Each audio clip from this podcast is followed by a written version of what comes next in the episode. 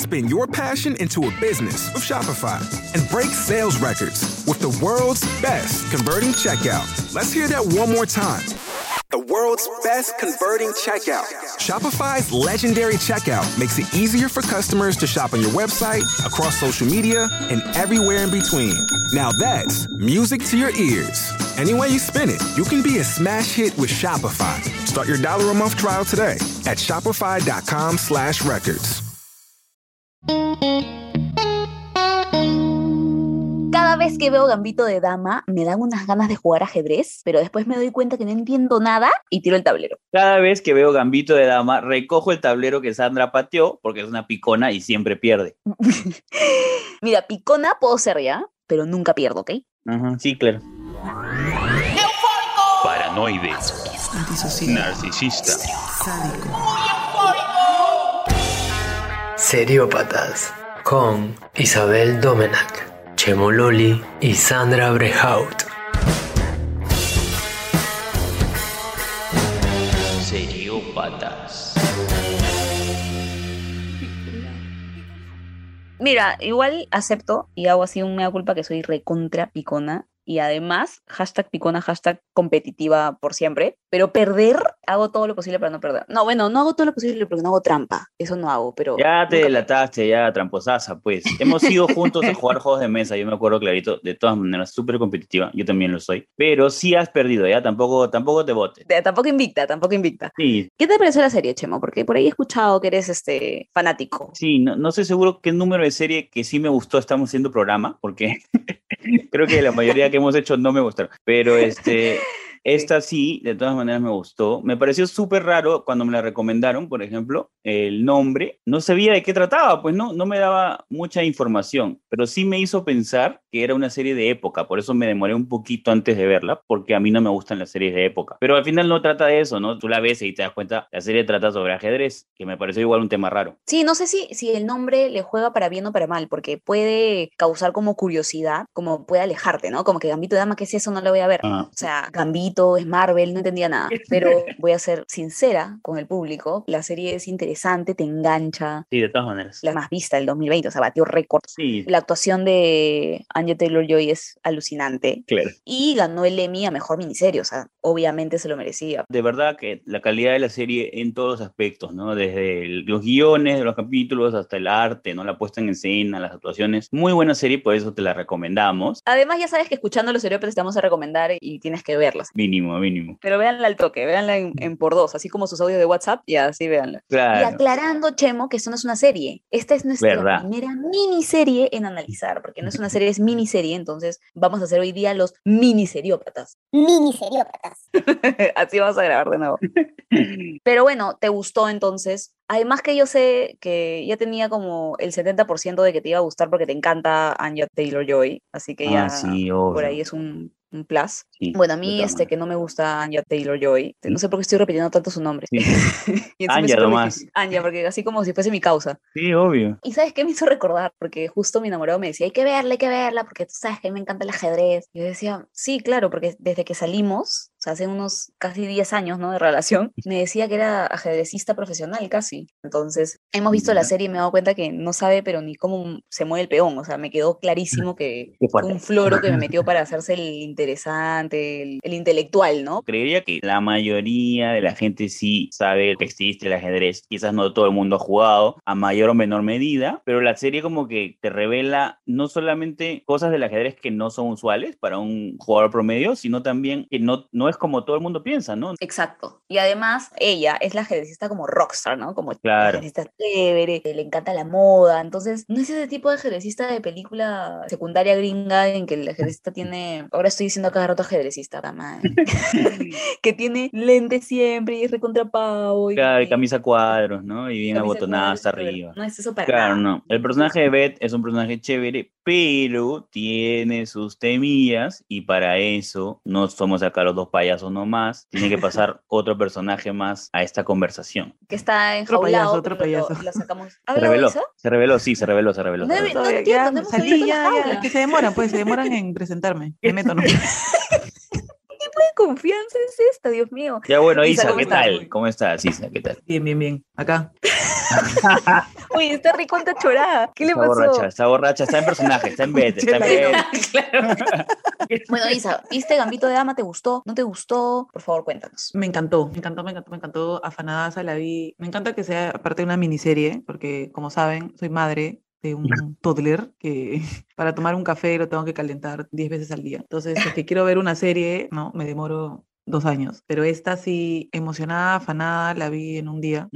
Me dieron ganas de buscar mi ajedrez, desempolvarlo, empezar a jugar, ¿no? Le pedí a mi esposo, me choteó, pero, pero sí. Esta es con la Eh, carraspera se- del trago. Por cierto, por la serie comenzaron a vender un montón de tableros de ajedrez. La gente se emocionó. Y yo creo que ahí con eso la serie también ha cumplido el objetivo máximo, ¿no? Porque, claro, tú puedes ver una película, una serie y a conectarte no sé, psicológicamente, emocionalmente, te pones a llorar, pero que un programa genere cambios de comportamiento en la gente, yo creo que ese es como ya el objetivo máximo. Claro, palpable. Claro, un, Eh, cambio, una o evolución. como ¿no? La casa de papel, que vayas y te compres tu, ¿ya? ¿Tu tu pistola? roja, tu, tu de Dalí, o que empieces a, a investigar de Dalí, ¿no? O sea, la- que la gente genere, vayas- cambie Que vayas y te compres tu pistola. Por eso es que en verdad a mí me encantó la serie, sí. Miniserie, miniserie. Ojalá que saquen más. Que saquen más miniseries para que así las, las madres. Para con- nosotras, por favor, que piensen en nosotras, sí. Bueno, pero ya. Analicemos a sí, Gambito, porque yo, a mí no me sale su nombre. A Gambito. A, a ver, ¿Cómo que Gambito? a A, la dama, Ana Taylor, ¿cómo es? Anya, te gusta pero- decirlo, Sandra, porque te sale bien. Anya ¿no? Taylor. Joy. Hemos elegido este personaje porque tiene un lado súper complicado, además como mega dark, ¿no? Es huérfana. ¿Se podría decir que es huérfana? Sí, claro. Sí, claro, Sí, ¿no? es, es huérfano. Está en un orfanato. pasa Sí, por en un orfanato de adopción. Editemos esa parte, por favor. Bueno, pero la adoptan y el tema de la adopción también sale un poco mal, como que se repite esta. Sandra hizo el resumen, hizo el resumen de ese- Aguas, aguas, te lo resumo, te estoy quitando acá el, el Es mercado. una huérfana que está en un orfanato y la adoptan. Es que este personaje, en verdad, tiene tantas historias, tantos traumas que de ahí se pueden sacar mil interpretaciones. Inicia en realidad, yo creo, inicia con el tema de su mamá, el abandono de su papá, entonces eso digamos que genera el primer problema que puede tener alguien como hijo. No como río, hijo, no solo como Me hijo. río, porque estoy esperando que. Isa hable y Sandra está haciendo el diagnóstico. Deja que Isa haga el diagnóstico, por favor. No ha dicho nada todavía. Déjame hablar, déjame hablar. Y a ver, vamos a extrapolarla y ver, como dicen en psicología, una anamnesis, que esto es cuando regresas desde los inicios, vamos a preguntar todo y como le gusta decir a Sandra, calatearla. Ya, Beth es esta niña que su mamá se suicida, su papá la abandona, entra a un orfanato donde les dan pastillas para tenerlos adormecidos, nadie la quiere adoptar. Entonces es como este personaje que vas viendo que a lo largo de la serie atraviesa distintas luchas. ¿no? Luchas emocionales con traumas, adicciones, abandono, y ya te puedes ir haciendo una idea más o menos de cómo va a ser de adulta Claro. que creo que eso es lo que más te atrapa también. Al menos me atrapó bastante esto en la serie de ver cómo sus traumas de niña o las experiencias de niña han convertido a la adulta que es ella, ¿no? Y que todo está relacionado. qué fuerte. Hay un término bien interesante en el psicoanálisis que habla del desplazamiento. Podríamos eh, hablar horas de eso, pero en términos generales es como experiencias, sentimientos, emociones y procesos psicológicos que como yo no puedo enfrentarlos, lo desplazo hacia otro objeto o hacia otra persona o hacia lo que... eh, ejemplo así rapidísimo, básico, no sé, mi jefe me grita y como yo no le puedo gritar, entonces voy a mi casa y le grito a mi esposo o a mi hijo o al perro. He desplazado el objeto de ira hacia otra cosa, ¿no? Ya ese es el básico, pero hay cosas más profundas como desplazar la angustia, el trauma que ella puede haber sentido o la ira que siente hacia la vida en, por ejemplo, jugar el ajedrez y que es como su salvación. Todo lo tengo, eso escape, claro, que todo lo tengo ahí retenido y eso es lo que me salva. O las pastillas o la adicción, ¿no? También lo puede haber desplazado hacia eso. Sí, de todas maneras. Lo que más me ha gustado de ver este personaje es todos los mecanismos que van apareciendo para que ella pueda adaptarse a la vida a pesar de haber tenido todas esas experiencias traumáticas. Si tendría que pensar en un trastorno, en un diagnóstico, yo creería que ella puede padecer de estrés postraumático, que es Ah, claro, realmente es sí. una, claro, es una enfermedad de salud mental que se desencadena por alguna experiencia traumática. Puede aparecer desde el día siguiente, al mes siguiente o años después. El estrés postraumático me suena mucho, digamos, digamos, en películas o series que tratan temas de guerra, por ejemplo. Y sí, creo que hay algo en común con este personaje que tiene muchos flashbacks, incluso me parece ella, ¿no? Tiene, tiene muchos recuerdos justo al momento del trauma que pasa también con estos momentos de guerra. Creo que, claro, es, es por eso, pues, ¿no? Tiene ese momento Sí. grabado en la cabeza y define su comportamiento. Tal cual. Y un síntoma justamente de ese trastorno, lo que tú dices, son los recuerdos intrusivos, que puede estar comiendo y de pronto ah, te aparece el recuerdo. Claro. ¿no? Y ella cada rato recordaba el, cuando está en el carro con su mamá. Ajá. ¿no? Y su mamá le dice, cierra los ojos. Pero lo curioso de esto es que solo se acordaba de ese momento y que también ese trastorno te provoca amnesia. Solo te Claro. acuerdas algunas cosas, ¿no? Y esta amnesia nuevamente es un mecanismo de defensa. Tu cerebro no se quiere acordar que tu mamá se quería matar contigo, o sea, te quería matar también, Claro. los dos. Es como que tu Les- cerebro te protege. Te protege de saber que tu protector en la vida te quiere matar. Claro, que es más Imagínate fuerte, pues. vivir con eso. Exacto, es muy fuerte. Entonces tu cerebro es mejor olvídalo para que puedas seguir sobreviviendo. Es un tema, diría ahí, ya entramos en el mundo audiovisual y, y la- las virtudes de un guion que te puede salvar una situación que en la vida real quizás sería eh, la mega tragedia, pero sí, pues, ¿no? Se logra, por medio de los mecanismos de defensa variados que puede haber tenido a lo largo de su vida, logra salir adelante, pues, ¿no? Y se podría decir además que la serie trata de cómo el ajedrez se puede convertir hasta en su salvación, ¿no? También la razón por la que toma las pastillas, porque ella en un punto siente que las pastillas son la razón que la hace ganar o que la hace Sí. ser tan genia. Pero viéndolo del otro lado, es también el motivo por el que ella se siente bien ganando, sale adelante, logra todo lo que logra, entonces, y que además explota su, su don, ¿no? Entonces creo que se podría ver por ese lado. El ajedrez la Sandra apoyando, la- apoyando las pastillas. ya, pero que tome estas pastillas, esta adicción también es un síntoma de, de un estrés postraumático, ¿no? El autodaño, El autodaño, autor una rana. ¿cómo se dice? Auto- conducta autodestructiva, ¿no? Ah, ya, sí. El- una- ya nos estamos acá inventando palabras. ¿Qué le pasa? Pero, por ejemplo, eso también es parte de- de- del estrés, ¿no? De buscar un escape a través de estas pastillas, de la adicción o de beber. Ya, em, hay otro tema con ella que me parece interesante y que también se trata a lo largo de la serie, cuando va conociendo personas y, digamos, empieza a tener más sensación de apego hacia algunas, que ella como que se cuida bastante, ¿no? Como que no se deja o no deja a las personas entrar realmente a conocerla o a, a quererla o, o no sé si quererse, que también asumo tiene que ver con todo, pues, ¿no? Con su misma Sí. este, condición. Puede ser con el miedo a que, a que la abandonen o la hieran de nuevo, ¿no? Sí, de Como todas ya lo maneras. han hecho las personas importantes en su vida. De todas maneras está relacionado con eso y si se dan cuenta hay un capítulo cuando se va al, al velorio de- del conserje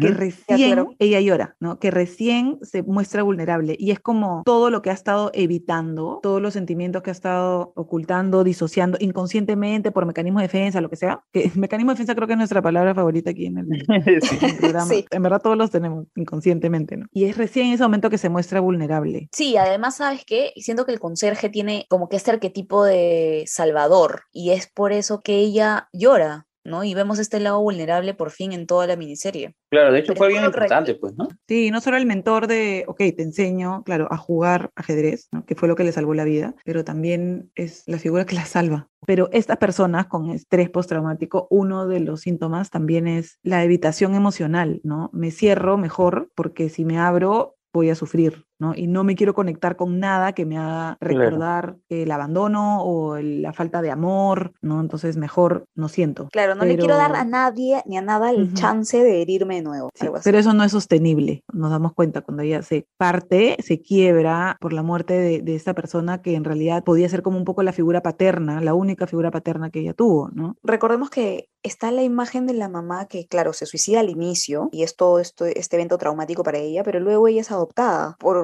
un par de esposos, pero vuelve a pasar el abandono, ¿no? Sí, Porque el esposo se va y la vuelve a dejar con la mamá y, digamos que esta muere. mamá nueva no es tan mamá, ¿no? No es tan imagen madre protectora, ¿no? Entonces tampoco cumple esa función. Sí, claro, si tendríamos que pensar de alguien protector, podría ser la amiga, su mejor amiga, ¿no? Que, El comentario de Chemo, bien salada mi causa también. sí. bueno, no tan salada, este, al menos triunfó más que nosotros, Bueno, creo. sí. Bueno, la- Más gente, más gente ha visto su serie que nuestro podcast. qué fuerte. qué fuerte. Isa, por favor, escuchando. nos están escuchando millones. Así. No, no, lo siento, lo siento. lo siento. La amiga es la, la figura un poquito La amiga más... podría ser esta figura de protección que ella tiene en Ujú. su- en su vida. Y por más que ella quiera disociarse de la gente, no tener, no, no, no apegarse emocionalmente a las personas, no se puede. Viendo esta serie me hizo acordar, hay, un- hay un libro, el nombre me gustó un montón, que se llama Nadie se salva solo. Y yo creo que esta historia te hace pensar en eso. Siempre necesitas un apoyo de alguien. Y creo que mucha gente piensa lo contrario, ¿no? O sea, piensa que en realidad no necesita de nadie para salvarse. Hay un momento en la serie que justamente creería que es cuando ya también notas el cambio del personaje y es al final, ¿no? El último. Cuando ella recibe la llamada de los amigos, cuando está en el torneo y le dicen como que le ayudan y ella realmente se ve feliz y Mi recibe momento la- favorito, mi escena favorita, apoyo. la vi una y otra vez. Yo lloré en ese momento. Sí, es un, es un, es un gran momento porque realmente sientes el personaje, ok,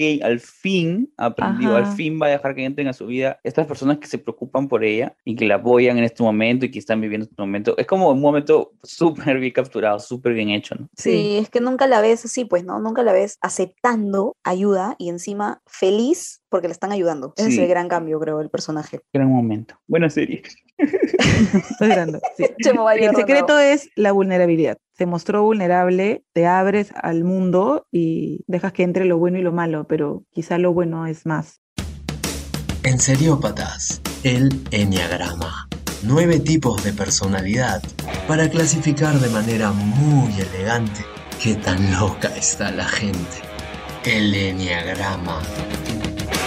Hemos realizado el enneagrama como en cada capítulo. Nos hemos hecho pasar eh, por Beth o como Beth. Y hemos, Claro. y hemos. ¿Por qué te ríes? Porque Eh, ¿Te ríes porque me he metido en el personaje y me emborraché Sí. para llenar el, el test? Sí. Sandra se emborrachó y comenzó a jugar ajedrez como lo casa y no las pregunta. Claro, veía las fichas en el techo. Claro. Y le salieron dos señalipos. Por favor, Chemo, dime cuáles son. Bueno, y en la puerta uno tenemos el eneatipo 3, que es el triunfador, y en la puerta 2 tenemos el eneatipo 4, que es el individualista. Por favor, Isa. Voy a proceder a, a definir cada eneatipo. Adelante, notario. Eneatipo 3, el triunfador.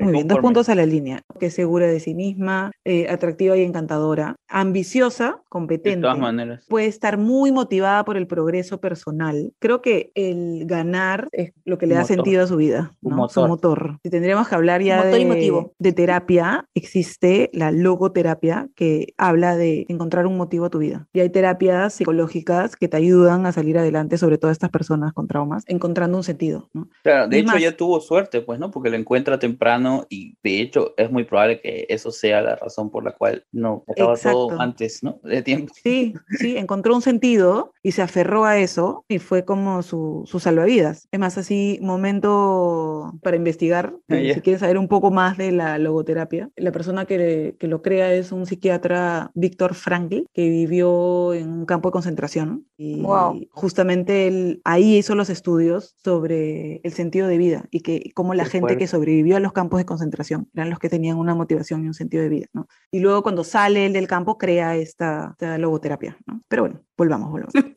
Suelen preocuparse por su imagen y por lo que los demás piensan de ella. Exacto. Hay un quiebre, ¿no? En, en la imagen de Beth. Cuando va al, al colegio Ah, sí. y siempre le compran ropa ya usada, ¿no? Y la Claro. gente se burla hasta que ella empieza a ganar su plata y lo primero que hace es vestirse, pero así Bravazo. bravazo. sí. Sí, y nuevamente aparece lo que hablé hace rato sobre el desplazamiento, ¿no? Esta revancha de "Ay, cómo se han burlado de mí, de mi ropa, entonces, ¿cómo la desplazo? Ya me voy a comprarme ahora sí la ropa, pero aún no. No, es que sea, también es, no quiero volver a sentirme así. Sí. Muy bien. Siguiendo, El eneatipo 4, que es el individualista. el tipo romántico e introspectivo. Sí, yo creo que esto tiene un poco de romanticismo, ¿no? Es todo el amor que tiene también hacia este juego. Es sensible, reservado y callado. Se ocultan de los demás porque se sienten vulnerables o defectuosos. Entonces, justamente esta forma de no mostrarse a la gente es mejor me oculto. Normalmente tienen problemas de autocomplacencia y autocompasión, ¿no? La autocompasión normalmente aparece allá, si no importa, si es que no puedo hacer esto, me trato con cariño, pero ella no se trata con cariño. Tiene comportamientos autodestructivos. De hecho, claro, este sería como el otro aspecto. El eneatipo 4 hablaría un poco del otro aspecto de, de Beth, ¿no? Un poco más el,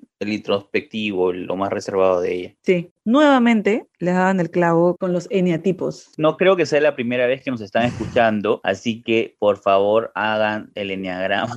Bueno, y ahora en el momento chemístico del programa, Chema, por favor, di la tarea que te dejamos todas las semanas y lánzate los famosos con los eneatipos triunfador e individualista, que todo el mundo está esperando. Gracias, Sandra. Bueno, los famosos de este el eneatipo 3, que es el triunfador. Tenemos Bill Clinton, Elvis Presley, John Travolta, Paul McCartney, Tom Cruise, puros nombres así top, top, ¿no? Madonna, Michael Jordan. Y en el eneatipo 4, que es el individualista, tenemos a Jeremy Iron, Jackie Onassis, Tennessee Williams, Judy Garland, Bob Dylan, ya. Esos Pero son. bueno, ¿se han puesto a pensar cómo sería nuestra querida amiga Beth en la vida real? Yo me empecé a imaginar jugando ajedrez con ella, así, llorando, ¿no? llorando la primera jugada. Claro. Claro, con el peón en dos jugadas me mató. De hecho, me parece que depende de- del momento de tu vida y Del en escenario, dónde- depende del escenario. del escenario también, qué tan conveniente puede ser tener una bet en tu círculo de amigos o en tu familia, ¿no? Bueno, yo creo que Beth en pandemia sería excelente porque le encantaría no ver a nadie. No, te volverías adicta a algo probablemente, estarían encerradas chupando o drogándose y te vuelves adicta 100%, no te queda de otra. También, sí, sí, sí, pues está recluida sola, sí, tienes razón. Pero te podrías volver buena jugadora de ajedrez porque no te quedaría otra tampoco. Ah, tú estás diciendo como roommate, ¿no? Sí, estoy diciendo como roommate, o sea, el chiste es cómo sería si la conoces, ¿no? ¿Cómo sería sola? O sea, Sola sola estaría en la serie. Sí, solo estaría en la serie, tal cual vive en su jato sola chupando. Claro. La idea es traerla a la vida real con nosotros. Creo que no entendí el programa. claro, como que invitas a Beth y, oye, Beth, tenemos un juegazo y sacas tu tablero de ludo. Otro level, ¿no? Otro level. Ya, y en la época actual, ¿qué jugaría Beth? Por si acaso, ajedrez todavía existe, Sandra. Estúpido, pero en su época no existía lo que existe ahora, por eso estoy diciendo. Yo creo que jugaría ajedrez. Ajedrez ¿Sí? online. Ah, también, también. Ah, buena. Isa, por Zoom, por Zoom. claro. O ya póker, pues, ¿no? O sea, el póker online estaría forrada ahí en dinero, pues simplemente jugando, jugando, jugando, jugando, jugando. Además Sí. tiene poker face. Ya bueno, pero nos queda claro que en el lado purista, como dice Chemo, ¿existe una Beth? ¿Tú crees? A ver, si ponemos que hay una bet tal cual la serie eh, posible en el mundo real, yo diría que no, no, no tal cual, porque no creería que alguien que llega con su nivel de adicción a, a cierto punto en, en la serie la vemos realmente mal, salga así nomás. Claro, no, para nada. O sea, tú la ves, literal, la ves en el plano final y es hermosa. Anya, y está brillando, increíble, como si nunca hubiera sido adicta a nada, y como si tuviera, estuviera todo chévere, ¿no? Creería que no puede ser tal cual, pero sí puede haber, o sea, obviamente situaciones de éxito de gente que a pesar de todo lo que le puede haber pasado en la vida y a pesar de haber tenido un problema de adicción, sí pueden lograr. Me quedé sorprendida, Chemo. Le has metido la sabiduría. Y hay como reflexión final inspirada de lo que has dicho, Chemo. Preguntaría de qué cosas o de qué personas me estoy perdiendo por miedo a sufrir. A la miércoles, Isa. De verdad que cada programa te lanzas una reflexión que me haces ir a terapia, oye, de verdad. Sí, justifica su presencia, yo diría, ¿ah? Muy bien, muy bien, Yo te dije, Chemo, yo te dije, hay que contratarla. ¿Ves cómo estás justificando? Claro. Bueno, y esto ha sido todo en el Seriópatas de hoy, en el que hemos analizado a Beth de Gambito de Dama. Y no se olviden que pueden mandar sus sugerencias a Instagram, Sandra Brehout. Chemo Loli. Isabel Domenac. Escríbanos, escríbanos, escríbanos y vamos a ver todas las series que nos digan y analizar a sus personajes favoritos. Nos escuchamos en el próximo Seriópatas. Chao. Chao. Chao. Seriópatas. Un podcast creado por Carlos Romero Egusquiza.